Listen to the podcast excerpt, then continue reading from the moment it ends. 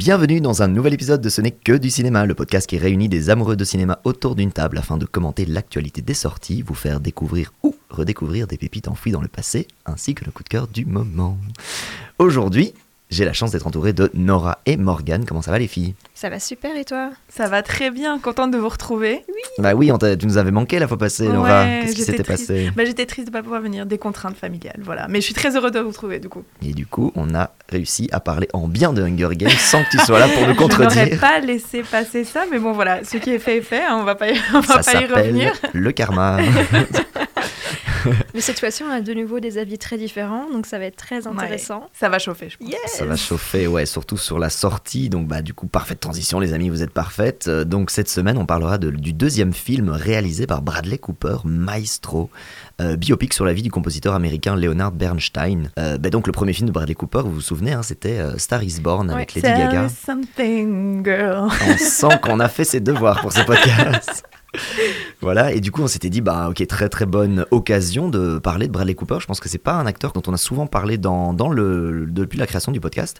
Du coup, on va, bah, peut-être, je ne sais pas, je ne sais pas encore quel film vous allez amener dans votre film préféré avec Bradley Cooper, peut-être Star is Born, mais sinon, tous les autres films qu'il a fait. Mais nous, on s'était dit qu'on allait quand même remettre un petit peu de lumière sur un film qui a été injustement boudé par la critique. Il est sorti il y a deux ans aujourd'hui, c'était en décembre 2021. C'est un film qui fait un hommage au film noir des années 40 et 50 américain qui s'appelle Nightmare Alley. Là, les auditeurs, les auditrices, si vous connaissez Nightmare Alley, envoyez-nous un message pour, vous dire, pour nous dire ça. Le film a coûté genre 60 millions, il en a Mhm. fait que 30, c'est vraiment le Ah, crash. ouais, gros bide. Bradley Cooper au rôle principal et ça va être trop trop bien. Mais, mais, mais, mais, mais, avant de se faire plaisir autour de la thématique Bradley Cooper, on va quand même parler d'un petit film euh, qui fait 1h30 mais qui est très très important, en tout cas c'est ce qu'on s'est dit nous. Un film qui parle d'une thématique difficile, un film qui questionne le consentement. Est-ce que oui c'est toujours oui Euh, Comment est-ce qu'on fait quand on est une jeune fille euh, de quoi 16-17 ans, euh, qu'on fait la fête avec ses copines, qu'on boit plein, qu'on boit beaucoup, qu'on a envie de sortir avec des garçons et qu'on l'a jamais fait? Voilà, ça soulève toutes ces petites questions. On va pas vous en dire plus, mais donc euh, le film, vous, à mon avis, vous en avez entendu parler parce qu'il y a, enfin moi j'ai été le voir il y a trois heures, c'était full encore dans la salle. Ça s'appelle How to Have Sex. Est-ce qu'on est prêt pour euh, cette line-up? Yes, let's allons-y. go. C'est parti.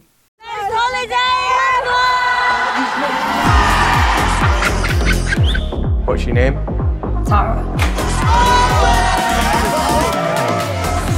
I've not noticed it before, but you're proper beautiful. You two are two of my best mates. Gang, gang, gang.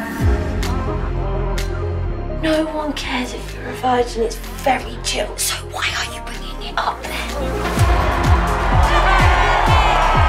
Hey, we're gonna play a game.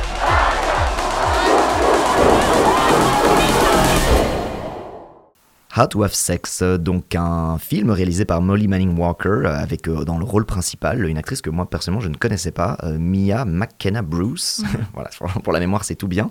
Euh, et donc bah, pour, la petite histoire, donc c'est on est vraiment à la fin des études euh, donc en Angleterre et donc il y a trois jeunes amis euh, qui partent un peu pour la, on a l'impression que c'est leur première grosse vacances. Elles partent en Crète Ouais. pour faire la méga teuf quoi. Ça faisait un peu penser à la tradition du spring break Mm. aux États-Unis, donc vraiment où tu, tu pars une semaine, t'as pas encore tes résultats d'examen, mais t'as fini tes examens, tu vas juste boire, boire, boire, euh, genre rencontrer des, des mecs, des filles, euh, enfin prendre des drogues, enfin juste c'est T'as envie le- de te la coller, T'as envie de te la coller, c'est assez impressionnant. D'ailleurs, on va sûrement en revenir sur ce point-là. Genre, euh, les Anglais, ils, ils sont pas faits comme nous. Hein. Ah, ouais. Je sais pas pas comment en ils sucre. peuvent boire. Ils sont pas faits en sucre. J'ai fait deux échanges linguistiques en Angleterre et oui. C'est Euh, incroyable. Alors qu'en tant que Belge, bon, on aime bien faire la fête, mais moi-même j'étais choquée. C'est hyper choquant, surtout que le but c'est vraiment genre euh, manger c'est tricher, euh, genre dormir c'est tricher. Enfin ils sont, ils enchaînent, ils enchaînent, ils Mhm. enchaînent. Moi après une cuite, il me faut deux jours pour m'en mettre. Mais même à 20 ans, j'avais pas envie de reboire le lendemain quoi. Ouais. Très bizarre. Bref, du coup euh, Nora, Ouais. euh, de quoi, euh, enfin pas de quoi que ça parle, mais du coup qu'est-ce que toi t'as pensé de ce film How to Have Sex? Bah écoute, euh, moi j'ai beaucoup aimé. J'ai trouvé que c'était un très très bon film. C'est un peu mon coup de cœur euh, du moment parce que j'ai été très surprise. Voilà, je l'ai je l'ai vu sans avoir euh, trop d'attente parce que je l'ai été- le voir très vite après sa sortie. Euh, et j'ai beaucoup aimé parce que je trouve que c'est un film très subtil, très bien fait. On sent que c'est une réal- réalisatrice femme qui aborde ici un sujet euh, vraiment important mais très compliqué à traiter qui est donc la notion de consentement et un peu la sexualité adolescente finalement. Et donc j'ai trouvé que c'était très très bien amené, que en fait tout est dit sans le dire. C'est un film très subtil où c'est super bien filmé et donc voilà, on, on aborde des questions très dures sans euh, trop en montrer. Euh, donc c'est ce que j'ai beaucoup aimé parce que du coup c'est pas euh, dérangeant à regarder ou c'est pas traumatisant comme d'autres films qui traitent de la thématique par exemple du viol. Et donc j'ai trouvé que c'était fait de manière très très intelligente, que c'était ultra réaliste. Alors je l'ai vu avec ma maman qui m'a dit non mais quand même les fêtes c'est pas comme ça.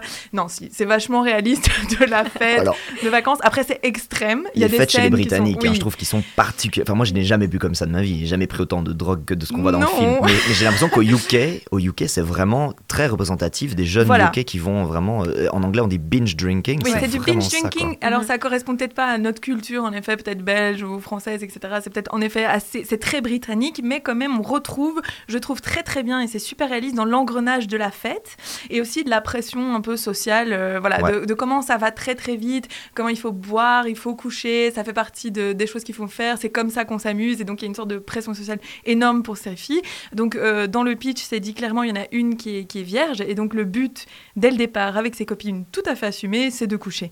Donc en fait, le postulat de départ, c'est qu'elle va aussi là en se disant bon bah voilà, je vais m'amuser. Et c'est un peu la réalité du truc qui va voilà qui enfin c'est ça au centre du film ce que je trouve très intéressant c'est en effet sur ce la notion de consentement et cette zone grise entre est-ce qu'un oui tu l'as dit est-ce qu'un oui est toujours un oui? Quand le corps en fait euh, quand tout te montre que, c'est non donc ça je trouve que c'est super bien amené c'est très bien filmé euh, à différents du- à différents moments du film on commence par quelque chose de très chouette-vaillant très drôle euh, voilà c'est la fête il fait beau euh, donc c'est au début c'est très vivant et puis en fait, les plans, la façon dont, c'est filmé va changer et on va arriver dans quelque chose de beaucoup plus intimiste. Beaucoup de plans euh, sur le visage donc, de, l'actrice principale qui est incroyable, donc qui est Mia McKenna Bruce, comme tu l'as dit. Et alors, on va vraiment se sur son visage, des plans très, euh, très rapprochés. On est, on est fait dans, son ressenti à elle. Donc en fait, rien de nouveau n'est dit, mais via ses émotions, son visage, sa, sa, gestuelle, on comprend tout. On comprend ce qu'elle ressent et ça, c'est super bien amené. On comprend aussi qu'au début, elle est dans la fête, et puis dans la façon dont ça va être filmé, on va voir à un moment qu'elle perd la. Voilà, qu'elle qu'elle est plus dans le truc, quoi, et qu'elle va avoir un rejet, en fait, de tout ce qui va être amené. Euh, Donc j'ai trouvé ça vraiment très bon. Je trouve que c'est un film d'éducation sexuelle aussi. Euh, je trouve que c'est autant pour les filles que pour les garçons, parce que, justement, je trouve que ça peut être très intéressant d'un point de vue masculin de voir voilà, ce qui peut se passer dans la, dans, dans la tête d'une nana, et, enfin dans, dans le ressenti d'une nana, alors qu'en effet on, est dans ce, ce- cette ambiance de fête, et donc ça peut aussi amener à réfléchir, à, à faire plus attention aussi à ses potes en soirée, et à être vigilant en fait à ce que les autres peuvent vivre et ressentir. Et donc, euh, donc je trouve que c'est vraiment un film d'éducation sexuelle à voir, hyper important et très bien, très bien amené. Enfin, je sais pas ce que tu ce qu'on a pensé, mais Ouais, ouais, complètement. Euh, juste un petit disclaimer. Donc, Morgane, tu, tu m'as envoyé une petite demande de Joker pour ce film, parce que tu m'as dit que c'était un sujet qui était très très sensible euh, et que du coup, tu pas envie de t'infliger ça dans la salle de ciné. Du coup, juste pour expliquer pour les auditeurs pourquoi on va t'entendre un peu moins sur ce film-là. Mais voilà, ça, Ouais. ça peut arriver. Exact, ouais. Peut-être euh, vous en parlez tellement bien, peut-être dans le futur, je vais, je vais avoir le courage, si c'est le, le bon mot, je sais pas, euh, de le voir. Mais, euh, mais ouais, à voir. Il y, a des- il y a des sujets qui sont un peu plus sensibles que d'autres en fonction de l'individu. Donc voilà. ouais. Mais merci d'en parler en tout cas. Mais ouais, mais, Ouais, du- mais tout à fait, parce que moi, c'est vrai qu'il y a des scènes, euh, voilà, il y a des scènes dans d'autres films qui me restent et qui m'ont Ouais. hyper fort marqué et un peu traumatisé, tu vois, où j'en Mhm. dormais pas euh, pendant plusieurs jours. Ici, Mhm. ça n'a pas du tout été le cas, parce que justement, c'est filmé d'une manière où voilà, c'est dit sans le dire et c'est- et il n'y a, ça- il y a pas ce côté malsain, je trouve, qu'il y a dans d'autres films. On n'en Ouais. montre pas trop. On Non, comprend ce qui se passe, mais on Moi, j'avoue que j'ai été surpris positivement sur le film. Moi, pareil, moi j'ai vraiment vraiment adoré. J'ai été le voir il y a moins de deux heures là euh, dans, euh, au cinéma des chaud, au cinéma des galeries. Ah bah oui, ce qu'on fait pas pour ce podcast. Euh, et c'est vrai que comme j'avais lu beaucoup de critiques, on en avait déjà un petit peu parlé Nora parce que tu l'as vu il y a quand même quelques jours maintenant. Je, me disais ah, ça quand même voilà, on sait de quoi ça va parler, on sait que les mecs vont abuser, etc. Qu'il y avait des il y a des scènes qui allaient être dures et donc j'étais vraiment en mode bon bah ok on y va on y va on y va. Et j'ai trouvé que c'était extrêmement finement filmé. Euh, les, les choses sont pas montrées de façon frontale. En tout cas, c'est pas voyeuriste et en même temps, le malaise Tout peut à tout à fait être là sans avoir besoin de montrer vraiment les trucs bêtes et brutales à la caméra. C'est vraiment, euh, vraiment touchant. Moi, j'ai. euh, j'ai vraiment bien aimé, j'aime bien aussi parce que euh, je trouve que c'est euh, c'est très très moderne de parler de ça. Qu'est-ce que ça veut dire oui? Quelle est cette zone grise de même s'il y a oui, euh, mais oui si la personne elle est morte bourrée, euh, oui mais si la personne en fait c'est sa première fois et que c'est peut-être pas franchement le moment idéal ou la façon idéale de le faire, oui mais en fait ce film c'est vraiment la zone grise, ça explore l'étape d'après en fait et ça qui est beau c'est qu'en fait on évolue encore ça, je trouve que c'est super frais comme regard de la part de la réalisatrice de le faire. Je trouve que c'est subtil aussi parce que à nouveau, voilà, euh, en tant que mec, parfois, euh, il y a certains films euh, qui, qui, je trouve, vont parfois un peu trop loin dans le truc où tous les personnages masculins vont être absolument à, à, Mhm. des archétypes absolument de, de violence, de débilité, de, de, de non-sensibilité. Et je, je trouve que c'est pas non plus la réalité du, du monde dans lequel on vit, euh, sans, sans minimiser évidemment, euh, voilà, euh, ce qui peut se passer. Mais du coup, dans le film, je trouve que voilà, il y, a- il y a plusieurs personnages et ils sont subtils dans, dans leurs erreurs aussi. Parfois des erreurs parce qu'on se rend pas compte, peut-être Ouais. parce qu'on n'écoute pas. Même dans les amis, elles sont trois amies, bah, elles sont pas toutes à la même, au même niveau d'écoute par rapport à ce qui se passe pour l'autre. En partie parce que bon déjà elles sont bourrées tout le temps donc c'est vrai que ton ta perception de la réalité quand, quand tu vois une soirée c'est ah c'était trop bien la fête hier. Mais en fait ils se souviennent pas du quart du tiers de, qui- de ce qui se passe ce qui est un des problèmes de l'alcool et des drogues qui sont prises. Mais il y a aussi le côté où même le lendemain bah, comme elles sont tout le temps en mode on fait la fête on fait la fête et à ce côté comme tu as dit pression sociale euh, ouais c'est bon on reprend un shot reprend un shot ça ira bien. En fait elles ont même pas le temps de se rendre compte que peut-être qu'il faut peut-être en débriefer un peu plus Mhm. parce que c'est c'est une machine un engrenage infernal. Mhm. Donc euh, tout Ouais. ça c'est bien quoi franchement il y a, y a pas mal de choses bien. super bien faites quoi C'est vraiment bien et moi ce que j'ai beaucoup aimé aussi c'est que c'est sans jugement. Voilà, euh, je trouve que c'est assez, euh, ça présente les choses d'une manière, mais sans juger, euh, voilà, sans juger les nanas et leur comportement. Enfin, j'ai trou- j'ai trouvé ça vraiment bien fait. Et alors, je trouve ça intéressant aussi, dans, comme tu dis, des personnages qui sont à côté. Comment est-ce que, voilà, est-ce qu'on est assez attentif, assez à l'écoute? Est-ce que, voilà, est-ce qu'on est là pour les autres? Est-ce qu'on s'assure que tout va bien? Est-ce que, voilà, c'est un peu tous ces messages-là. Donc, je trouve que c'est pour ça que c'est à la fois un film super pour des jeunes nanas, mais à la fois aussi pour, les- pour des garçons, quoi. Donc, Ouais. et euh, juste un, coup de cœur. Et ouais, en plus un petit mot euh, sur la réalisation, parce qu'évidemment c'est un film qui évidemment va faire parler beaucoup du fond, mais au niveau de la forme c'est très bien. C'est Ouais. vraiment pas en reste, euh, c'est très très bien filmé. Tout le- le- l'effet miroir, il y a beaucoup beaucoup de miroirs qui sont filmés. Il y a des moments de scène où les filles se maquillent, et donc c'est une occasion de montrer le miroir.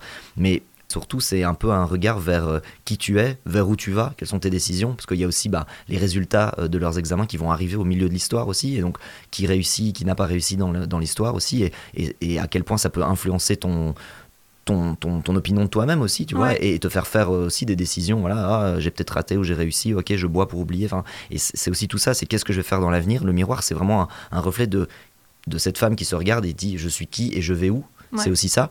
Et euh, la scène finale dont on va pas parler, mais vraiment où il y a plein plein de miroirs, c'est hyper bien filmé, outre le fait que c'est très très esthétique.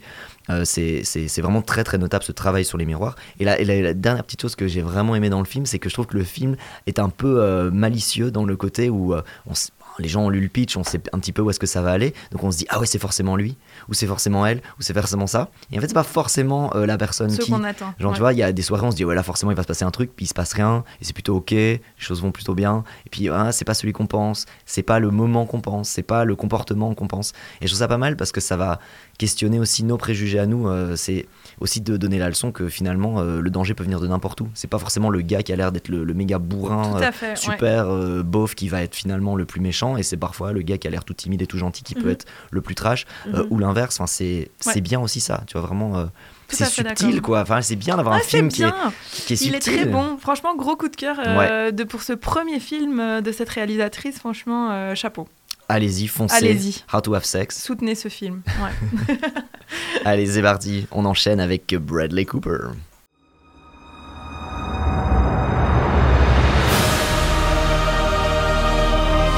I love people so much that it, it's hard for me to be alone. And music, it keeps me glued to life. don't even know how much you need me, do you?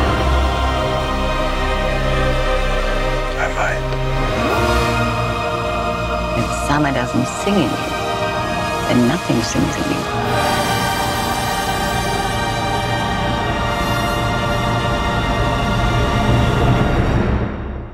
Maestro, c'est le récit d'amour qui unira toute leur vie le chef d'orchestre et compositeur Leonard Bernstein et Felicia Montealegre, Con Bernstein, Yeah, qui étaient Hola, d'origine Martin. euh, d'origine costaricaine Chilienne ou chilienne, c'est chilienne Je pense que c'est chilienne. Je pense mais que écoute, Vérifier. Maestro, donc c'est le film biopic réalisé euh, par euh, Bradley Cooper, donc qui parle de, du chef d'orchestre Leonard Bernstein, euh, qui, qui est en fait considéré comme le premier grand chef d'orchestre américain. En fait, il faut savoir qu'avant, le rôle de chef d'orchestre restait cantonné par des Européens. Mm. C'était vraiment, euh, voilà, c'était euh, pas euh, quelque chose qui est tellement accessible pour les Américains. Donc, euh, Leonard Bernstein, né en 1918 et né et mort en 1990, décidément j'ai du mal. Et donc, ce qui est génial dans l'histoire de, de ce personnage-là, et c'est montré dans une des premières scènes du film, c'est qu'à un moment donné, il y a un coup de bol monumental. Mhm. Il y a Bruno Walter, qui est donc un, un- un chef d'orchestre allemand, qui est malade, grippé, il peut pas aller, et du coup, euh, t'as le jeune Leonard Bernstein qui a genre euh, 25 ans, et on l'appelle pour remplacer au pied levé, sans répétition, sans Ouais. rien, un concert au Carnegie Hall. Et il le fait, évidemment, il saute sur l'occasion, et le spectacle, enfin le, le- le concert est incroyable, genre c'est standing ovation, les gens hallucinent, Mhm. et c'est le début d'une carrière de dingue pour ce personnage. Mais euh, d'abord, très rapidement, qu'est-ce qu'on a pensé de ce film Maestro Donc avec Bradley Cooper dans le rôle principal et Carey Mulligan dans euh, le rôle de sa femme, et euh, réalisé par lui, deuxième film qu'il réalise. hein. donc on l'avait dit, Star is Born, c'était son premier. Qu'est-ce qu'on en a pensé rapidement? Oui, non? Morgane. Moi, je dirais plutôt non. Après, j'ai trouvé que la mise j'ai adoré la mise en scène. On va, en parler plus tard. C'était vraiment spectaculaire. Il y a eu vraiment une intention euh, derrière. C'est, vraiment le souci, un souci du détail dans cette mise en scène. J'ai adoré l'acting. J'ai autant adoré euh, Bradley Cooper que Carey Mulligan. On en parlera encore plus tard. Mais voilà, j'ai vraiment été frustrée au niveau de la narration et au niveau émotionnel. Je trouvais que ça manquait. Mhm. Et toi, Nora Bah moi c'est plutôt un oui. C'est pas un grand oui, mais c'est quand même un oui. euh, surtout pour la performance de Bradley Cooper que je Mhm. trouve incroyable. Pour moi c'est c'est un de ses meilleurs rôles vraiment dans ce film. Et je me suis quand même bien laissé embarquer. Je trouve qu'il y a quelques longueurs, mais il y a des scènes euh, fantastiques. Je Tout à trouve. fait. Mhm. Mhm. Et toi, Alors. Martin? Je crois que moi j'ai détesté vraiment, j'ai vraiment eu du mal avec le film Maestro malgré toutes les recherches que j'ai faites après qui m'ont fait un peu plus comprendre certaines choses. Je me suis dit bon, ok, Mhm. c'est pas complètement. Non, j'ai détesté. En fait, honnêtement, je vais vous le dire, si je devais pas en parler dans le podcast, j'avais envie de partir. Après 20 Ouais. minutes, j'ai failli me lever. Ouais. Mhm. J'avais vraiment envie de me lever. S'il n'y avait pas eu le podcast, je me serais levé. Franchement, je j'ai pas souvent quitté des salles. Non, mais là, j'en pouvais plus. Moi, je trouve que le film est ultra prétentieux. Le fi- franchement, pour un Mm. film qui parle de compositeur de musique, le film ne parle pas de musique. On ne Ouais. comprend pas pourquoi le mec est génial. On ne on voit pas du tout euh, Oui, les moments de création. Mhm. Ça parle de tout. De la santé de sa femme, de la relation, de son homosexualité cachée, ça parle de tout, sauf de musique, Mhm. sur un film qui s'appelle Maestro. Genre hallucinant, c'est prétentieux, c'est le noir et blanc au début, alors ouais, c'est c'est sympa, ça fait des petites transitions, Oh, c'est nanana. sympa. Oh, c'est bien léché quand même. Bah, c'est bien, oui, c'est prétentieux, C'est clean, ça fait des bons gros beau. plans séquences pour montrer qu'on a des super acteurs qui jouent bien. Mais c'est vraiment, c'est c'est- franchement, c'est Bradley Cooper qui est en train de, de- de faire la cour, il fait la roue du pan à tout Hollywood pour avoir l'Oscar. Ouais, il veut l'Oscar de la performance et s'il Mm. pouvait même prendre l'Oscar du meilleur réalisateur, il le ferait. Moi, j'espère juste que Carrie Mulligan pourra avoir une récompense pour le Oui, deuxième ouais, rôle parce elle est que incroyable. elle, elle est bien, bien, bien Tout dans son fait. rôle. J'étais juste un peu triste qu'on prenne une américaine, américano-américaine pour jouer une chilienne d'origine. Mhm, mhm. Euh, sa femme, donc euh, je vais essayer de pas l'écorcher, Felicia Monte Alegre. Mhm. Euh, ça, j'étais un petit peu voilà, et ça risque d'être une raison pour les Oscars, une raison politique qui fera qu'elle sera peut-être pas récompensée parce que sinon les, les associations risquent de monter au créneau et elles auraient potentiellement raison. Moi, j'ai détesté. D'accord. Voilà. Ah, Mais dur. commençons par les bonnes choses. On va qui va y aller. Ouais, bon, Je je vais prie. commencer. Non, non, je, je, je comprends certaines de tes critiques, mais moi j'ai trouvé que la réalisation était justement très originale. Euh, moi j'ai bien aimé le passage justement du, du noir et blanc à la couleur. Je trouve que c'est un Mhm. film très, euh, très beau esthétiquement, euh, super léché, comme disait, comme disait Morgane. Euh, je trouve qu'on passe de, dans différents styles qui fait écho justement à la carrière de Bernstein. Donc je suis d'accord avec toi, c'est vrai que c'est pas fouillé au niveau de, de sa carrière de chef d'orchestre, qu'on comprend pas évidemment euh, tous les, toutes les subtilités peut-être euh, de, de son génie.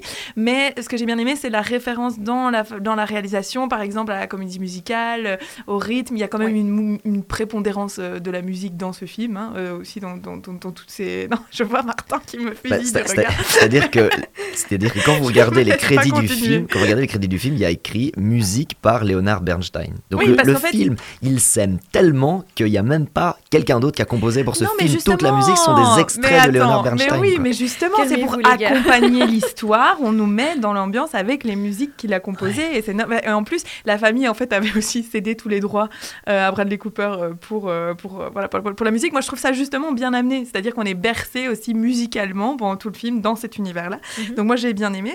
J'ai- Comme je l'ai dit en intro, je trouve que vraiment Bradley Cooper est incroyable. Ouais. Franchement, Non, je, je l'ai trouvé habité. Non, est moi, je l'ai trouvé le le même accent du début à la fin, genre.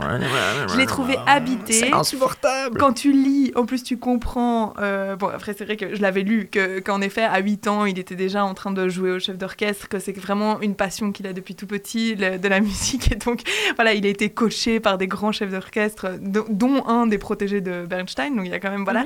et, et- et voilà, il a cette scène, il y a cette scène incroyable du film, quand même, dans cette église où, en effet, il mène l'orchestre, où, Ouais. où- où Bradley Cooper est incroyablement. il s'est, euh, euh, il s'est entraîné pendant convaincant. 6 ans pour euh, cette scène. Ouais, mais À ça se sent parce que c'est. orchestre. Ouais. Mhm. Hyper, euh, hyper bien foutu. Enfin, moi, ça m'a ému. euh, Mm. ça, Il est ça m'a animé, vraiment hein. ému. Il Il, est est vraiment- animé, ouais. il est habité. Mhm. C'est pas du tout, en effet, un biopic traditionnel euh, parce qu'il y a vraiment différents rythmes, il y a différentes parties au film.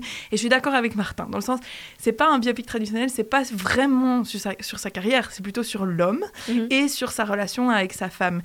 Moi, j'ai bien aimé cette présentation d'amour non conventionnel au final, euh, cette relation très, euh, à la fois très proche, très compliquée, euh, où c'est un amour qui est pas banal, quoi. Un amour intellectuel, une amitié très forte entre les deux. Oui, Ça, c'est- ça, c'est c'est sympa, C'est pas oui, qu'une voilà. amitié, hein. Une forte même. Ils ont amitié. deux enfants, et Oui, puis trois enfin, enfants vois, même, ouais. deux- Trois enfants, pardon. Oui, ils ont trois enfants, et puis non, non, je pense à un amour véritable. C'est juste que Bernstein est, est bisexuel et que donc voilà, il a, il a des aventures et on voit ces aventures et c'est vrai que ça joue une grosse partie dans, dans, dans les, dans, voilà, l'agencement du couple, on va dire.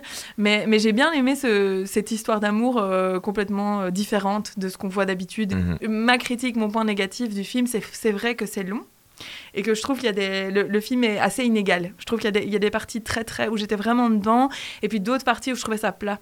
Mhm. et, et- et donc c'est pour ça que c'est pas un grand oui parce que j'ai pas été transportée pendant tout le film du tout. Je trouve qu'il y a- que je trouve que voilà c'est c'est un beau film qu'il y a des choses intéressantes dans la réalisation que Bradley Cooper est incroyable mais que voilà, ça manque de punch par moment, l'histoire retombe, c'est trop long, donc euh, voilà, ça aurait pu être, ça aurait pu être mieux.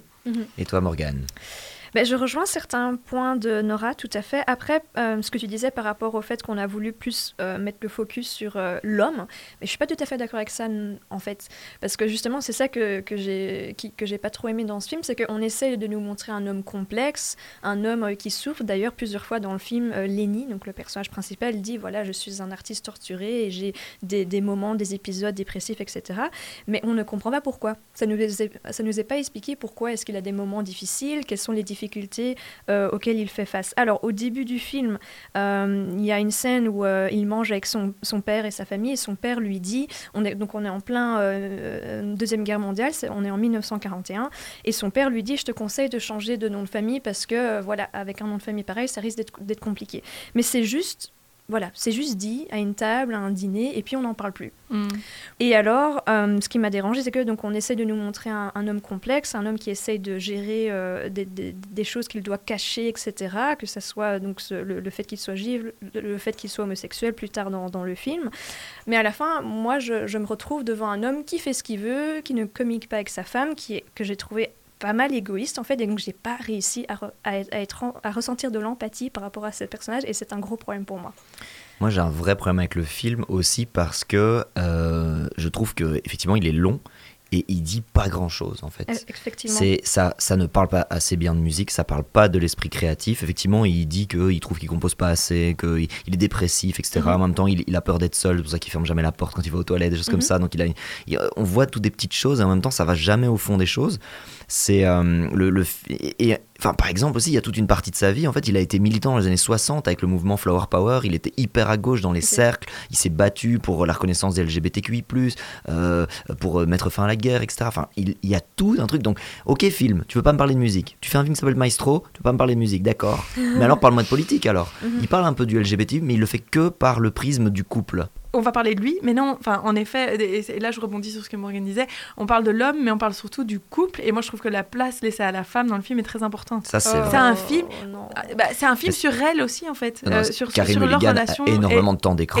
Elle est incroyable dans son jeu d'acteur. Et il l'avait déjà fait avec Lady Gaga, qu'il avait vraiment, Ouais. vraiment Il mis met en en avant. valeur ses actrices. Ça, c'est vrai. Et je l'ai entendu dans d'autres critiques, je trouve que c'est vrai. C'est que un des risques quand les acteurs sont à la fois acteurs principaux et réalisateurs, c'est qu'ils se servent en premier, quoi. Ils, Ouais. ils font des films pour eux. Et je trouve que c'est vrai que Bradley fait ça, mais il met vraiment en avant son actrice et ça fait deux fois qu'il le fait. Je suis pas tout à fait d'accord avec vous en ce qui concerne Carey Mulligan. Je trouve qu'elle a une présence incroyable et effectivement elle joue mer- merveilleusement bien, mais euh, je trouve qu'elle est fortement dans l'ombre du personnage de Lenny. D'ailleurs, il y, a des- il y a des plans où elle est littéralement dans l'ombre, elle est filmée comme ça. Ouais, mais c'est Donc- historique. Oui, ça, c'est. Elle a sacrifié sa carrière. Elle était à la base Oui. une, une super actrice. Elle a quelques rôles au début et Oui. encore un petit qui revient un peu vite fait à la fin, tu vois, Mhm. mais hein, c'est un truc ridicule. C'est un truc pour enfants, je sais pas trop Ouais. quoi. Mhm. Alors qu'elle était pressentie, hein, elle s'est écrasée pour la carrière de son homme. Oui, et ça, c'est typique euh, années 40-60. Oui, tout à fait, très bien. C'est l'époque, etc. Et c'est comme ça que ça s'est passé. Mais il y a quand même des moments, des dialogues où euh, elle est un peu là. Oui, effectivement, euh, c'est un homme un peu égoïste. Oui, effectivement, euh,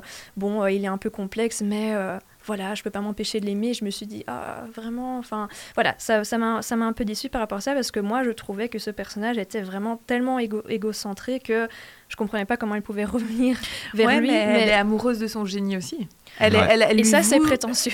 Oui, oui. Ouais, mais et, ça- vraiment, et ça, quoi. pour le coup, c'est historique. On peut pas trop le critiquer dans le film parce qu'en plus, Ouais. les trois enfants validaient du début à la fin. Bah, et papa et maman, ils étaient comme ça, tu vois. Genre, Ouais, euh, ouais, c'est ouais, c'est ouais, comme ça que j'ai vu. Maman était au service de papa et papa était comme ça. Et il était un peu grincheux et égo- égoïste, Ouais, égocentré. ok. Mais il y a aussi des génie, scènes, mais- je trouve, où on zoome vraiment sur Bra- Bradley Cooper, où il y a des scènes où on découvre en fait euh, Lenny, où il apparaît comme ça, et j'étais là, waouh, c'est.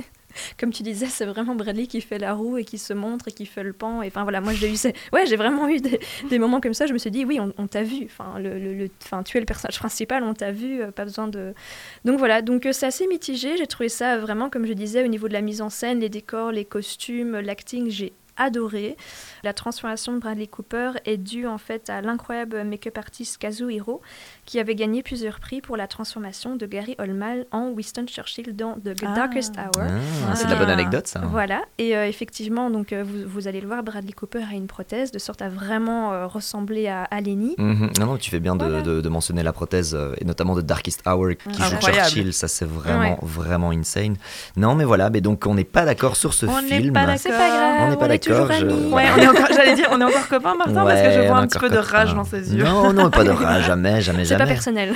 Jamais. Ce n'est que du cinéma. ce n'est que du cinéma, Martin. Non, non, tout à fait, merci. Il a du mal. Mais donc, si ça vous intéresse de vous faire votre avis, il, est, euh, il sera disponible sur Netflix à partir du 20 décembre. Donc, n'hésitez pas à aller jeter un petit coup d'œil sur ce film. Euh, et puis, bah, nous dire ce que vous en avez pensé. hein, donc, sur Instagram, euh, ce n'est que du cinéma. Vous pouvez toujours euh, nous dire si vous êtes plutôt team euh, j'ai eu envie de m'arracher les yeux ou team c'était pas si mal.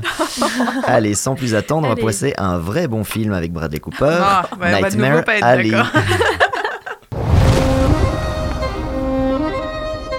Are you a true medium? Yes, I am. Mr. Carlyle, Doctor, how about that? please lay down. Can you read minds? Yes, I can. Under the right circumstances. Keep your answers brief. What do I want? To be found out, same as everybody else. Are you in contact with the beyond? Well, we've had our share of snake charmers in the past. We deal with them. Autre film, autre sujet, mais toujours avec Bradley Cooper, donc un film Nightmare Alley euh, qui a été réalisé par Guillermo del Toro en 2021. Euh, Nightmare Alley, ça raconte quoi? Bah, Ça raconte l'histoire de Stan Carlyle qui, euh, bah, toute première scène du film, hein, on le voit, il brûle sa maison, il part de rien, vraiment le gars n'a plus rien du tout et il se retrouve dans un carnaval, on est dans les années... euh, 30, 40, c'est ça 40 dans les au moment où il y a la 40, guerre. euh, ouais. Ils font une référence à Charlie Chaplin qui imite déjà Hitler un peu avant qu'il prenne, il envahisse la Pologne. Donc on est là, on est un peu au milieu de nulle part dans un monde de carnaval. Et puis ben Stan Carlyle, il a vraiment envie de réussir dans la vie, donc très vite il apprend les ficelles et les, et les rouages un petit peu de, de la Du comme- cirque, du ouais. cirque et des, des arts du cirque et surtout de la comment dire de Du la mentalisme. du mentalisme, de la prestidigitation et tout ça, de l'art de pouvoir berner un petit peu son, son audience. Et puis bah, très vite, il va tout bien comprendre et puis se retrouver dans le Londres hyper poche de, des années 40, du coup, euh, et euh, montrer tous ses talents. Et puis, euh, on va pas raconter tout ce qui se passe, mais à partir de là, euh, ça va être un petit peu la descente aux enfers. Mhm.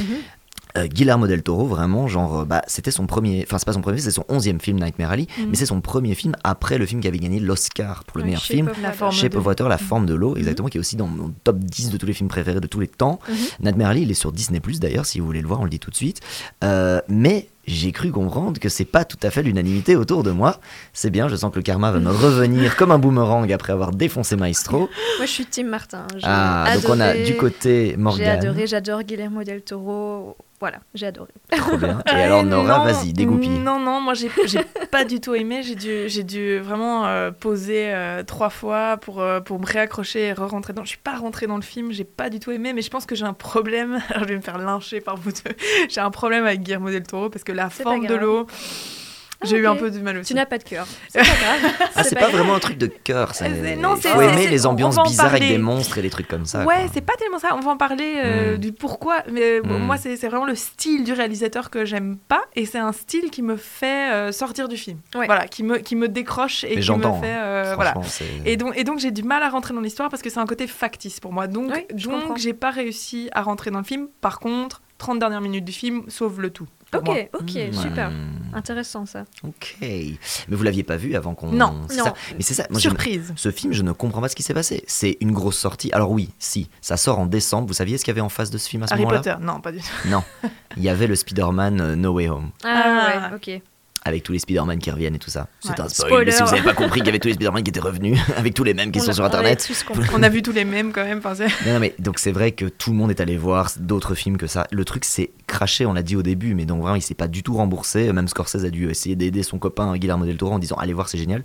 Ce film a des super bonnes critiques, en plus c'est à 80% Rotten Tomatoes. Je ne comprends pas ce qui s'est passé. Mhm. Et en plus, j'en ai, ai même pas entendu parler. C'est vrai, quand tu m'en as parlé, je ne voyais Moi, pas. oui, C'était sur ma liste depuis longtemps, euh, mais c'est juste que j'avais pas encore pris le temps de, de le regarder. Donc, Qui est Passo, en plus fait par le mec qui a gagné, Passo qui a gagné l'Oscar, quoi. Tu vois, genre, Ouais. ben, c'est le, le, le film qui fait après son Oscar. C'est quand même le moment où t'attends Ouais. les gens au tournant, quoi. T'as des mecs qui ont des Oscars, bah ils font le film suivant. T'es un peu genre, oui. Est-ce que c'était un accident ou le mec est vraiment génial? Évidemment qu'il est génial. C'est le gars qui a fait Hellboy. Enfin, il a fait un paquet Mais de du coup, films, les quoi. critiques à ce moment-là étaient bonnes ou de mauvaises? De quoi? De Shape of Water, c'était Oh, génial. Non, de, de Nightmare Alley. Ben, moyenne, quoi. Ouais, Hmm, moyenne. J'en trouvais que c'était bof, que c'était une espèce d'hommage au film noir dont on n'avait pas besoin. Tu vois, Ouais. genre laisse le, le film noir là où il est. Mhm. Et toi, Ok, Morgane Ouais, j'ai adoré. En plus, le casting est impressionnant. Donc, on a Ah oui. Bradley Cooper, évidemment. On a Ronnie Mara, qui est une excellente actrice, mais qui est encore trop méconnue à mon goût, et ça m'embête.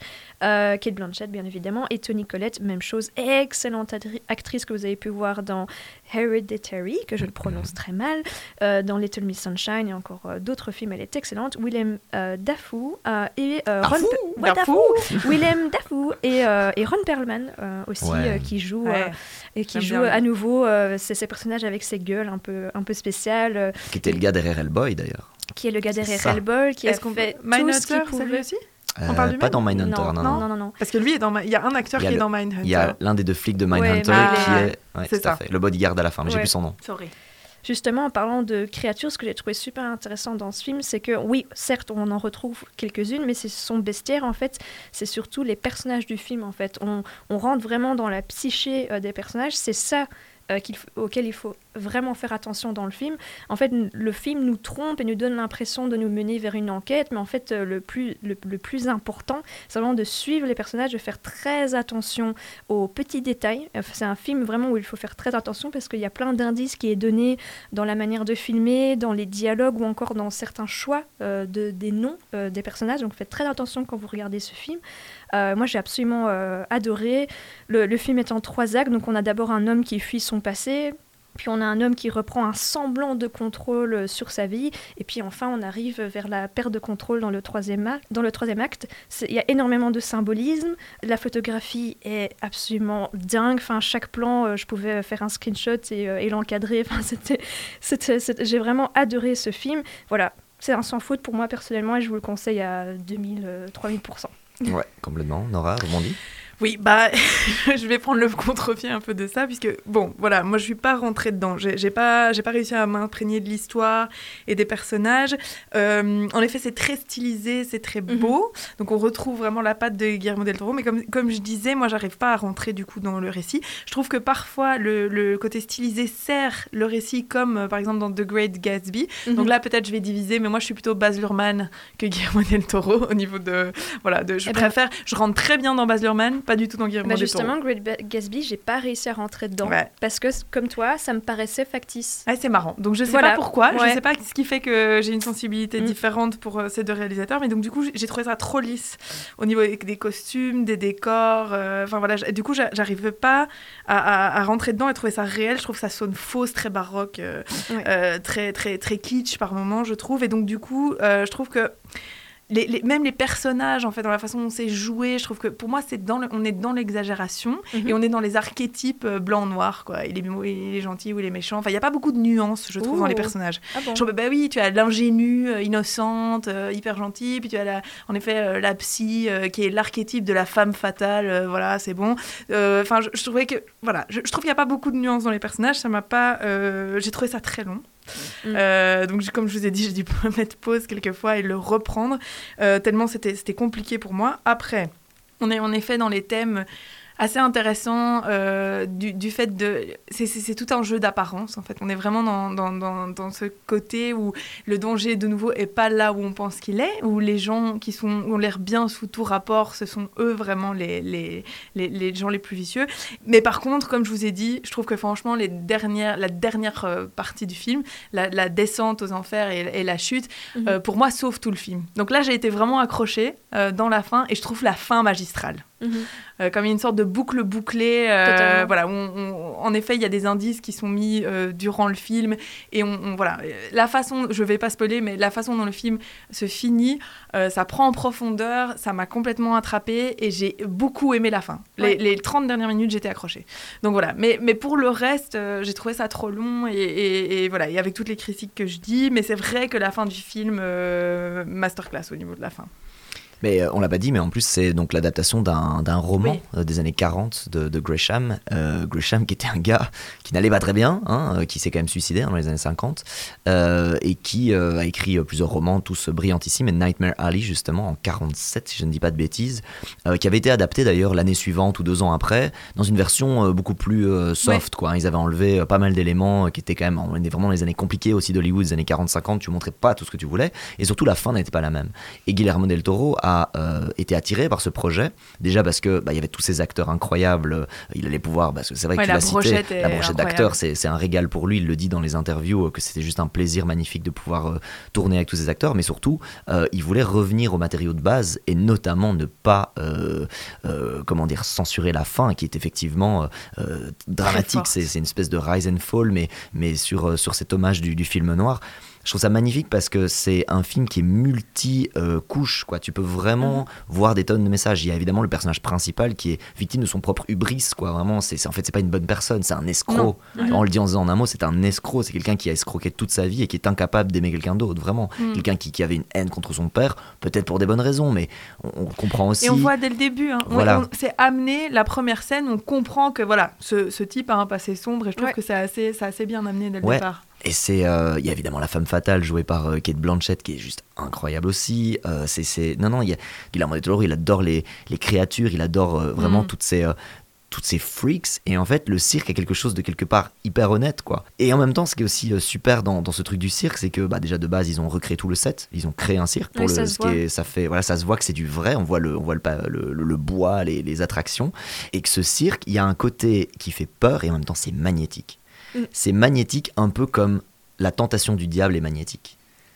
C'est vraiment l'histoire de la tentation aussi ce film. C'est vraiment le gars tombe dans les péchés de l'humanité quoi. C'est greed, l'appât du gain. Il le fait. Pourquoi est-ce qu'il fait ce qu'il fait ce mec? Mm. Je sais pas. oui, c'est je la me pas posais du, c'est la pas du gain. C'est pour le fric, mais c'est c'est ça, c'est pour l'argent. Pour. En fait, peut-être le mec win, est, si petit en fait. Le mec c'est le Mm. geek du début, de la fin et du milieu en fait. Mm. Le personnage n'a pas changé. C'est ça qui est fou, c'est que c'est une histoire de rise and fall, mais le mec est le même du début à la fin. Il s'habille juste mieux, mais Mhm. c'est le même. Et il a jamais fait de travail psychologique aussi sur, euh, sur qui il est, d'où il vient et de, de, de, de, de guérir ses traumas. Il était petit au début, il est resté petit et il finit petit. Mhm. Parce qu'il a jamais euh, eu la sagesse de se contenter de ce qu'il avait. Il avait tout à un moment donné, tu vois. Mm. Oui, tout à fait. Il avait une femme qui l'aimait, il avait un job, il avait machin. Et on lui a dit ne, ne, ne franchis pas cette ligne. Oui, on lui dit plusieurs fois. Et la ligne, il l'a franchie, mais sans même réfléchir. Mhm. Et tu te, il s'est fait consumer par les flammes euh, obscures de, de son âme, vraiment, qu'il n'a Mhm. jamais essayé de combattre. Il les a embrassées, vraiment. C'est un, truc sombre, hein, c'est Gresham, 47, le mec s'est suicidé dix ans plus tard. On n'était pas sur un truc joyeux, on sortait de la guerre, c'était encore des. C'était torturé, mais ça fait du bien, c'est ambitieux de faire un film qui raconte ça. Oui, tout à fait. Mais qu'est-ce que c'est bien? Moi, je, je trouve ça fascinant, vraiment. Euh, pour moi, c'est l'appât du gain complètement et c'est aussi un rejet total du milieu dans de- duquel il vient et de, de- des parents qu'il a eus. Et en fait, j'ai l'impression qu'il se dit du moment que je ne deviens pas comme eux, alcoolique, pauvre, etc., je, tout ira bien. Et comme tu le dis, au lieu de justement essayer de, de- de travailler sur ses démons et de devenir une personne meilleure, bah, il utilise ce qu'il connaît, c'est-à-dire euh, le mensonge, euh, les, euh, les, les, les- L'escroquerie. les l'escroquerie, j'allais dire les tricks, c'est de l'anglais, excusez-moi. Pour essayer justement de, de, de, d'évoluer socialement et, et financièrement, mais en fait, à la fin, le mensonge et la tricherie te, te mènent à pas grand-chose. En fait, il y a un moment, comme tu le dis, il faut effectivement devenir adulte et, et vraiment se développer en tant qu'homme et pas en tant que le, le meilleur tricheur. En fait, il y a un moment où euh, ce, ce geek-là, il va, il va plus, euh, plus fonctionner, en fait. Puis il y a un peu ce côté aussi de revanche, moi je trouve, parce qu'il veut arnaquer finalement les puissants C'est un truc de classe, de peut-être. la ville, hein. quoi. Ouais. Ouais, ouais. Les, les plus intelligents, les plus powerful. euh, donc, euh, donc voilà, il y a aussi ce côté de revanche, quoi. Et, euh, et d'un point de vue de la forme, tu n'as pas été touché par la forme, tu as trouvé un peu factice. J'ai trouvé ça beau, mais de nouveau, enfin comme avec le d'autres films de Guillermo del Toro, je, oui, je trouve ça factice. Tu vois, par exemple, t'adhères pas à l'esthétique de Guillermo J'adhère del Toro. pas du tout à l'esthétique. Je trouve ça très beau comme ça, mais du coup, ça m'empêche de croire au personnage et à ce qu'il raconte. Euh, alors euh, voilà, je, ça- ça- du coup, ça ne me touche pas. Par exemple, je trouve ça trop lisse et trop tiré à quatre épingles, quoi. Mhm. Tu vois? Mhm. J'ai l'impression que tout, tout est un clean. peu trop clean. Voilà, c'est trop clean, trop lisse. Et du coup, même le cirque, je me disais, mais tu ressens pas que c'est sale, quoi. Tu ressens pas, enfin, tu ressens pas, et tu Mm. ressens pas ce côté chaud du cirque, moi, je trouve. Il y a quand même un côté, enfin, je sais pas, euh, quand on va enfant euh, dans un cirque, dans un chapiteau, il y a quand même un côté très chaud, très chaleureux du cirque. Là, je trouve que c'est trop, euh, C'est trop gris, hein. net, trop, trop. On voit que c'est des décors. Enfin, je sais pas. Je. Puis c'est fort gris. Après, c'est le cirque des années 40. Hein. Dans les années 40, où tu avais le, le freak, tu avais Ouais, le, mais même le choix des les couleurs. nains, tu avais euh, plein de le- choses bizarres. Quoi. Le choix des couleurs, euh, la, la- la mise en scène, la façon, tu vois, par exemple, ce cabinet de psy, etc. Moi, je n'y crois pas. Et donc, c'est vrai que c'est un choix, c'est un choix artistique aussi. Ouais. C'est- un monde, c'est une, sorte de monde, comme tu disais. Est-ce que quelle est la part de réel Et enfin voilà, c'est un choix pris. Mais du coup, c'est un choix qui me touche pas. Et donc, j'avoue que je, Ouais, je rentre pas, je crois pas au personnage, quoi. Juste le, le cabinet de la psy Art déco. Moi j'étais oh tu Bah, te est disais, beau, ouais, hein. je mettrais bien ça dans mon salon. Ouais, Ah c'est oui. magnifique. si je peux me le payer. Non, euh, c'est très joli, tout est beau, C'est tout est beau. c'est des tableaux, quoi. Enfin, c'est Ouais. vraiment magnifique. Mais du coup, je trouve ça, ça empêche de, de, de croire, quoi, d'y croire. Ouais. Le... Moi, d'un point de vue de la Vous forme, étiez moi je suis fasciné euh, par la l'histoire forme. d'amour et tout ça. Je trouve que la forme, mais c'est la- ça. moi je suis fasciné par la forme, mais aussi parce que en fait la forme est totalement au service du message. Et le message pour moi de ce film, c'est une introspection sombre mais sans filtre de la noirceur de l'âme humaine. C'est vraiment ça. Ouais. Et c'est Bradley Cooper qui, et c'est ça qui est beau de faire, bah déjà c'est aussi le, le- cinéma noir, mais c'est l'âme de ce personnage qui genre sombre et qui n'évolue pas vraiment et qui euh, juste va embrasser les, les ténèbres. Ça s'appelle Nightmare Alley. Le gars est dans une allée du cauchemar et quand vous regardez le film, il y a plusieurs moments du film où il se retrouve dans une forme de couloir du cauchemar. Que ce soit au début quand on, il cherche le, le geek et qu'il se retrouve dans une attraction là de un château de la peur et qu'il est enfermé, il y a un couloir déjà. Oui. En fait, sa destinée, elle le regarde droit dans les yeux dès les dix premières du- minutes du film. Oui, Dans puis les c'est dix une premières référence à minutes- ce que dit, à l'explication de Willem Dafoe. Voilà. Ça, c'est très beau. Moi, je trouve qu'il y a des choses qui sont super Quand bien il rentre dans le château, l'attraction au début, il passe devant un petit truc qui dit euh. Confess your sins. Ouais. Mm. Et il y a un miroir. Enfin, je Et il se regarde à peine dedans. Et il se regarde même pas. Tout est, il affronte Ouais. pas qui il est en fait. Ça commence dans les flammes. Le tout premier plan, c'est les flammes. Ouais. En fait, il est en enfer. En- C'est un film de l'enfer. C'est un Mhm. film infernal, mais qui est infernalement beau, quoi. Et il rencontre un personnage dont on taira le nom, mais dont le nom est vraiment très évocateur. Ouais, ouais, ouais, complètement. Donc, euh, là, c'est la, la, c'est- la c'est- fin. C'est pour ça que pour moi, la fin du film Ouais. sauve le bazar. Parce que je trouve qu'en effet. on sauve le bazar. Ça On sauve voit le bien bazar. qu'on est dans un podcast bruxellois. Allez Franchement. Allez, fier, je te dis mon avis tout de suite. Non, non, non, mais je trouve que ça sauve le truc, le passage. Je sais plus quoi dire. Le troisième acte, on sauve le bazar. Non, mais la fin est magistrale. Salut nos auditeurs et auditrices français qui ne comprennent pas ce qu'on est en Tu train de vas dire. pas me lâcher. Euh, non, je trouve que vraiment la fin est magistrale. Et cette dernière scène de film, je me suis dit, waouh, là tu prends une claque quand même. Et c'est vrai que moi, Bradley Cooper, il m'a pas chopé pendant. Enfin, il m'a pas chopé. Il m'a- T'aurais bien aimé J'aurais bien aimé. Qu'est-ce qu'il était beau Qu'est-ce qu'il est beau Ou- Oui, mais tu vois, je suis assez, assez- restée assez perméable pendant le. Imperméable, oh, je sais plus, tu vois, vous m'avez perturbée. Non. Non, j'ai pas été dedans pendant le film, mais c'est vrai que la dernière scène, là, je l'ai trouvé incroyable. Là, il m'a là, il m'a capté, là, il m'a capté, quoi. Mm, mm. Alors que pendant tout le film, je le trouve. euh, Enfin, moi, je l'ai pas trouvé génial, quoi. Ah, moi j'ai adoré. J'ai adoré parce que il faisait vraiment le mec fort, le, le- le mec qui, qui sait ce qu'il fait. Il paraît calme, il, il paraît doux, mais en fait il observe tout et il, il, il emmagasine tout. Et, et donc euh, je trouvais que. Et, et il parle pas beaucoup, hein, enfin en tout cas au début du film, parce que Oui. les, les, les- les gens du cirque ne le connaissent pas encore très bien, donc il fait attention, il se dévoile pas trop. Mais tu vois qu'il est en train de tout enregistrer, de, de déjà faire des plans dans sa tête. Et donc tout ça, c'est dans un jeu d'acteur très subtil. Moi, moi j'ai adoré, enfin voilà. Tout, tout est dit aussi au début du film quand euh, Tony Collette euh, le voit dans la baignoire et Ouais. qu'elle le regarde et en deux secondes elle lui dit Tu vas réussir, tu as du panache. Mhm. D'ailleurs en anglais panache, you got panache. You et lui sait pas ce que ça veut dire. Ouais. Il a le bagou, le, le, le, le- comment dire, ouais, le, le skill des escrocs quoi. Ouais. Des gars qui te, c'est magique, ils ont un, une aura, un charisme, le charisme, le panache qui fait qu'on pourrait te vendre n'importe quoi. Et en fait, c'est une, c'est un talent. C'est comme la, maîtriser la force dans Star Wars, sauf que lui décide d'aller du côté obscur largement. quoi. Mhm. Ben, on y revient toujours Le à Star parallèle. Wars. Là, je regarde Morgane, je sais que j'ai une alliée à ma gauche. Ouais, bah oui. Mais Jusqu'à voilà. ce qu'il croise un personnage plus puissant que lui. Et c'est ça qui est. Enfin, Ouais. regardez ce film. Il est dans l'ubris total. Non, c'est magnifique. Vraiment, allez-y, c'est sur Disney euh, Nightmare Alley. Euh, vraiment, ça mérite euh, d'être vu. Euh, moi, je trouve que c'est une bien meilleure performance de Bradley Cooper que dans Maestro, mais on n'est pas d'accord. Moi, je le préfère dans ma Effet boomerang. Mais euh, du coup, bah, parfaite transition. Peut-être rapidement un petit tour de table. Les films, parce que Bradley Cooper, c'est pas que un réalisateur, du coup, c'est surtout un acteur qui a joué dans pas mal de films. C'est quoi votre Bradley Cooper préféré? Alors, euh, moi, j'ai découvert American Hustle, que je n'avais pas encore vu, Mm. et je vous le, le conseille, mais à 2000%, c'est un moment de cinéma super chouette, c'est fun, c'est rigolo, c'est très dynamique. On a euh, trois acteurs euh, géniaux, donc on a bah, évidemment notre beau Bradley Cooper, qui d'ailleurs est méconnaissable dans ce film parce qu'il a les cheveux noirs, il joue un italiano-américain en fait. Mm. Donc il a les cheveux noirs, il a l'auto-bronzant, et il a la chemise fortement ouverte parce qu'on est dans les années 70. Grrr. Euh, après, il est... c'est- c'est- C'est- c'est- Noël c'est- arrive un peu avant l'heure dans ce podcast. c'est c'est vraiment un gars nul dans ce film, donc euh, bon, le charme euh, disparaît très rapidement. On a Christian Bale et devinez quoi Ah. Devinez, il a perdu ou gagné du poids pour ce film. Dans ce cas-là, il a gagné du poids, il est aussi méconnaissable avec sa calvitie euh, non assumée et euh, ses Ah, donc pas lunettes. gris. Non, vraiment Pas pas, greu du tout. Par C'est contre, pas ouf. très très très très gru, euh, très très gru. Euh, et Amy Adams qui est splendide dans ce film. Splendide. Non mais vraiment, elle est, elle est trop trop belle et elle porte des habits absolument fabuleux. Elle est, elle est trop trop belle. Et vous avez aussi euh, Jennifer Lawrence qui euh, a déjà joué dans d'autres films avec Bradley Cooper, qui ils ont une, une très bonne euh, euh, alchimie. Euh, c'est l'histoire de deux arnaqueurs en fait qui se retrouvent embrigadés dans une enquête avec le FBI. Ils n'ont pas le choix pour sauver euh, pour sauver leur peau en fait. C'est super drôle. c'est un super bon moment. Et, euh, et voilà. Et en plus, ça se passe dans les années 70, donc c'est très coloré avec des costumes super chouettes. euh, donc je vous le conseille à 2000%. American Hustle et toi, Nora? Tell me something. non, je vais pas vous le refaire. Non, mais moi, euh, voilà, sans originalité aucune, je- mon rôle préféré de Bradley Cooper, c'est donc son rôle dans A Star Is Born, Mais il est qui excellent, le remake.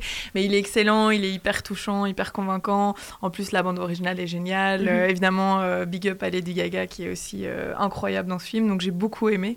Et je trouve que c'est un des, voilà, c'est le premier euh, film réalisé par euh, Bradley Cooper. Euh, donc euh, j'aime beaucoup. Franchement, c'est un film qui m'a qui m'a vraiment transporté. Et puis quand même, je voulais quand même mentionner le film Licorice Pizza parce qu'il a un tout petit rôle dans ce film, mais qui moi m'a fait mourir de rire. Il joue un producteur euh, complètement abject et un peu fou. Et en fait, ce producteur a apparemment euh, vraiment euh, existé donc dans les années 70. Et euh, il est à mourir de rire. Il est en contre-pied total par rapport au reste de ses rôles. Donc euh, vraiment, ça rien. Licorice Pizza, rien que pour Bradley Cooper, ça vaut ça vaut la peine de le voir. Il a une capacité à être vraiment très drôle. Il a commencé dans, dans des comédies d'ailleurs, et c'est intéressant de le voir évoluer dans différents genres. Et, et, et il sait, il sait tout faire, quoi. C'est assez impressionnant. Ouais. Mais moi, je vais vous recommander deux films. Je vais tricher un petit peu, mais Limitless. Ah ouais. L'histoire de cool. cette petite génial. euh, pilule qui permet très, euh, soi-disant, c'est de la science-fiction évidemment, mais de débloquer 100% des capacités cognitives. Et donc lui Ah bah met oui, la main connais. dessus et il commence à, voilà, tu lis un bouquin de droit et tu, tu retires tout ce qu'il y a dedans. Tu as une espèce de mémoire idétique. Tu peux apprendre les langues en deux semaines. Tu comprends la bourse en deux semaines. Donc euh, voilà, mais en même temps, ça, ça, ça te fait euh, mourir très rapidement. Donc ça, c'est le, le postulat de base. Mais euh, bah, évidemment, c'est Bradley Cooper et c'est Limitless. Donc euh, c'est vraiment incroyable. Je crois que c'est 2011, 2012. Ouais, on adore ce film. Et euh, même année, même époque, vraiment un film qui m'a fait beaucoup de bien aussi à un moment où j'étais, j'allais pas super super bien, je crois que j'étais en rupture ou quoi. Euh, un film avec Jennifer Lawrence, tu parlais de l'alchimie qu'ils ont entre les deux et Robert De Niro qui joue le padré. C'est un, ça fait partie de ces films dont la traduction française est un autre titre anglais. Donc en anglais c'est Silver Lining Playbook, Ah traduit par sûr. Happiness Therapy en Ouais. bon français. Happiness Therapy. Voilà, Happiness Therapy, Ah tu connais pas. Et euh, voilà, et donc Happiness Therapy, c'est trop trop bien. C'est autour de la, bon, c'est deux, personnes un peu genre euh, non, comment dire, mal intégrées, on va dire, mais euh, qui se retrouvent avec la danse et avec vraiment, ils sont tout attachants et c'est une vraie histoire romantique, amoureuse. Et puis Robert De Niro a un petit rôle du padré grincheux, c'est juste génial. Et vraiment, Happiness Therapy ou Silver Lining Playbook, c'est trop trop bien. Voilà, ça c'est pour les films avec lui. Après, il en a fait des tonnes d'autres, mais c'est mes deux Ouais. Madeleine de Proust, euh, Cooper, euh, Cooperienne, Et puis en lendemain soirée, un bon Very Bad Trip, ça fait pas de mal. que je n'ai jamais vu. Ah non J'aime pas les trucs de stoner bizarres. Ah non, c'est vraiment très drôle. Je sais pas si c'est un film de stoner, mais ouais, moi j'ai trouvé ça aussi très drôle. Les vraiment. Trip. Enfin, Bon. les, les Hangover. Mais et vous, du coup, dites-nous quel est votre film préféré avec Bradley Cooper sur les réseaux sociaux. Donc, on le redit, ce n'est que du cinéma. C'est là où ça se passe, hein, franchement. Euh, Morgane, on peut le dire. C'est toi qui anime la grande partie de cette page, euh, de ce compte Instagram. On fait des petits sondages et puis nous, on serait super contents de savoir, du coup, euh, quel est le film préféré. Totalement, Ah oui et on vous repartage, on vous répond, et euh, on adore discuter avec vous, donc n'hésitez surtout pas.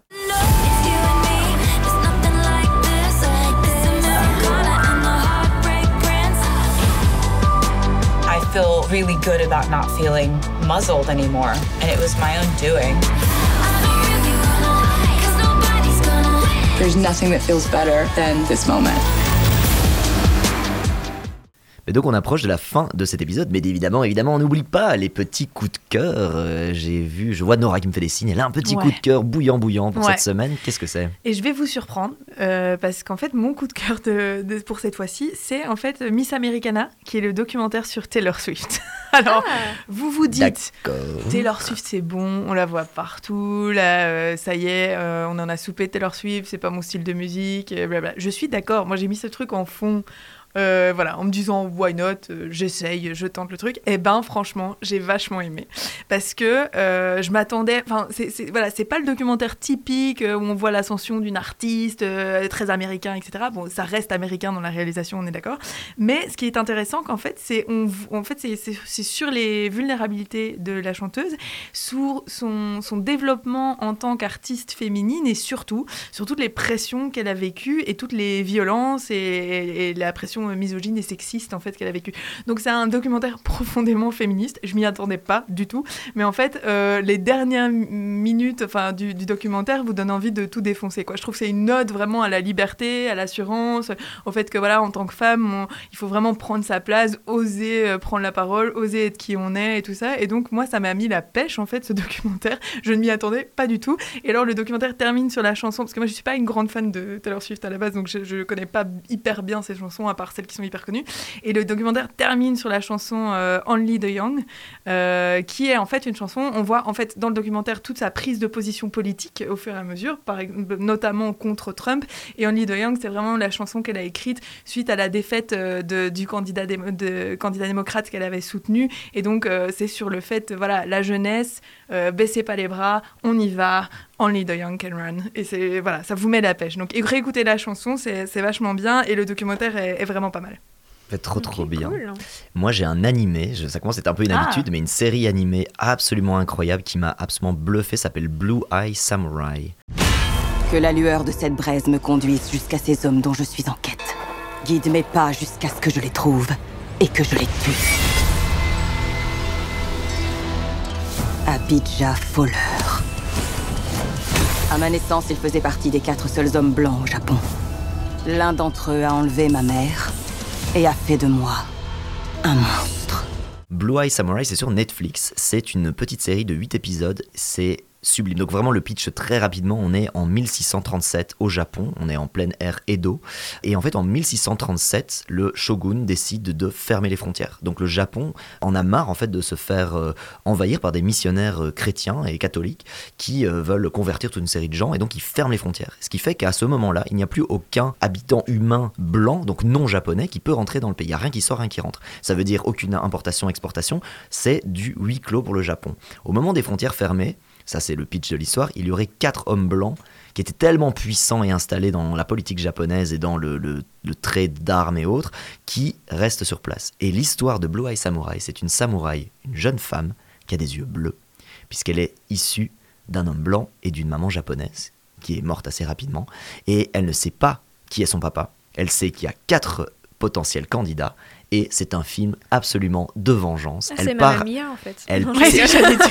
non, c'est Mamma Mia qui rencontre Kill Bill D'accord, parce qu'elle part avec son Ah. sabre et elle veut juste Elle veut le buter. découper les quatre hommes blancs. Elle, Ah ouais. elle cherche à les trouver, ils sont cachés, très puissants et inatteignables, et elle veut juste les tailler en pièces. Mm. Elle découpe des dizaines de gens dans cette histoire. Elle en a rien à faire, elle a un objectif. Euh, revenge doesn't wait, quoi. C'est tellement beau l'animation, c'est un des plus beaux trucs que j'ai vu depuis très très longtemps. Vous n'avez jamais vu des images comme ça, et c'est hyper généreux, quoi. Franchement, c'est généreux, ça découpe, il y a du sang C'est partout. généreux, C'est généreux en hémoglobine, c'est tout ce qu'on aime. Non, c'est vraiment très très très très très très bien. Humanity's only hope Officially, we do not exist. is our government's best kept secret.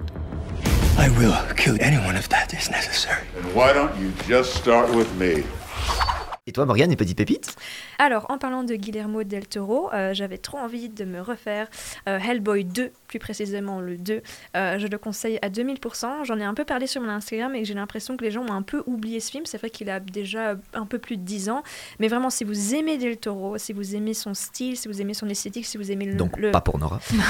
non, mais vraiment, Nora, tu, tu vas, tu vas pas aimer, effectivement.